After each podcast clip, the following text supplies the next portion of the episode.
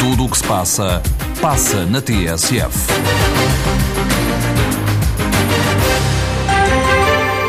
Para ver melhor o mundo.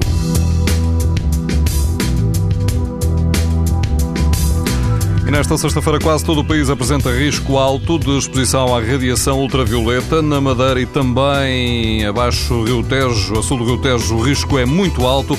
Na Praia do Rei, na costa de Caparica, o índice UV é 9, numa escala em que o máximo é 11. O vento é fraco, a água do mar ronda os 21 graus. Mais a norte, na Praia do Senhor da Pedra, em Matosinhos, não há vento, a água ronda os 16 graus. O índice UV é 7, ou seja, alto. Se estiver no Algarve, na Praia da Galé, o risco de exposição aos raios UV também é muito alto. A água do mar ultrapassa os 25 graus e praticamente não há vento. Pode ouvir estas informações no site da TSF e também em podcast. Para ver melhor o mundo. Uma parceria Essilor-TSF.